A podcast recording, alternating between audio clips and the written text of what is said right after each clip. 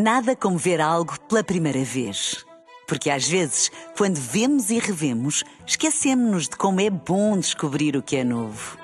Agora imagine que viu o mundo sempre como se fosse a primeira vez. Zais. Veja como se fosse a primeira vez. Na rádio, no digital, em podcast. Música para sentir, informação para decidir.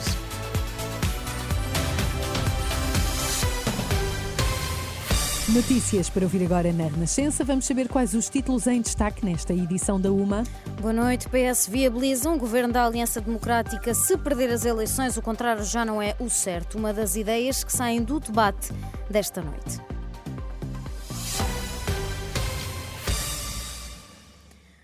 PS não vai apresentar nem viabilizar nenhuma moção de rejeição caso a Aliança Democrática vença as eleições.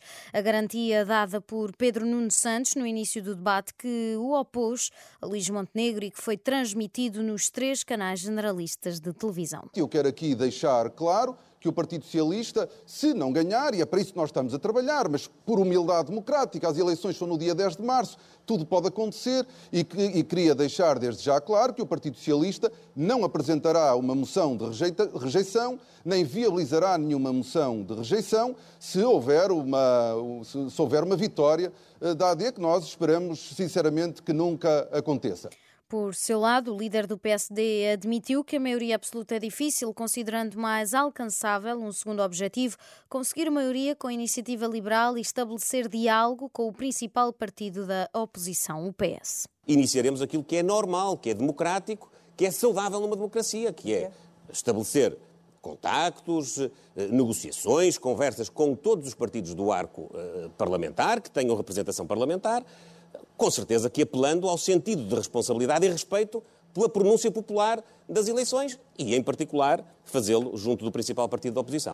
E esta segunda-feira, os elementos da PSP e GNR concentraram-se junto ao Capitólio em Lisboa, desmobilizaram pouco depois de terem saído do local os automóveis que transportavam os líderes do PSD e do PS.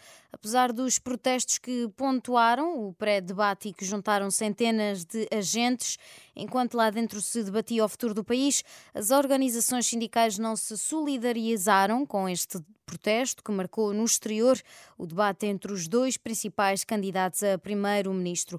Logo no arranque do debate, os líderes do PS e do PSD reiteraram estar disponíveis para dialogar e chegar a um acordo sobre as reivindicações das forças de segurança após as eleições. Tiago Oliveira vai mesmo substituir Isabel Camarinha à frente da CGTP. O atual dirigente da União de Sindicatos do Porto é a escolha da Comissão Executiva da Intersindical para os próximos quatro anos. Tiago Oliveira, de 43 anos, será confirmado no Congresso marcado para sexta e sábado. Esta terça-feira terá início a greve do pessoal de terra da Companhia de Aviação Lufthansa, convocada pelo sindicato alemão por melhores aumentos salariais. As paralisações vão ser sentidas entre as 3 da manhã desta terça-feira até às quarta, até quarta, às 6 e 10 da manhã, nos aeroportos de Frankfurt, Munique, Hamburgo e Berlim. No futebol, o Sporting mantém a pressão sobre o Benfica na liderança da tabela. Esta noite ganhou por 2-0 frente ao Moreirense, golos de Morita e Pedro Gonçalves.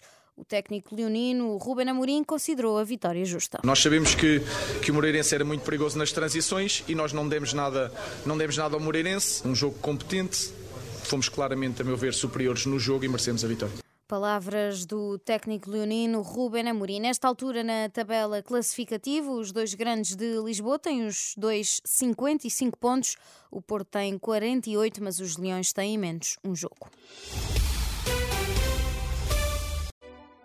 Nada como ver algo pela primeira vez. Porque às vezes, quando vemos e revemos, esquecemos-nos de como é bom descobrir o que é novo.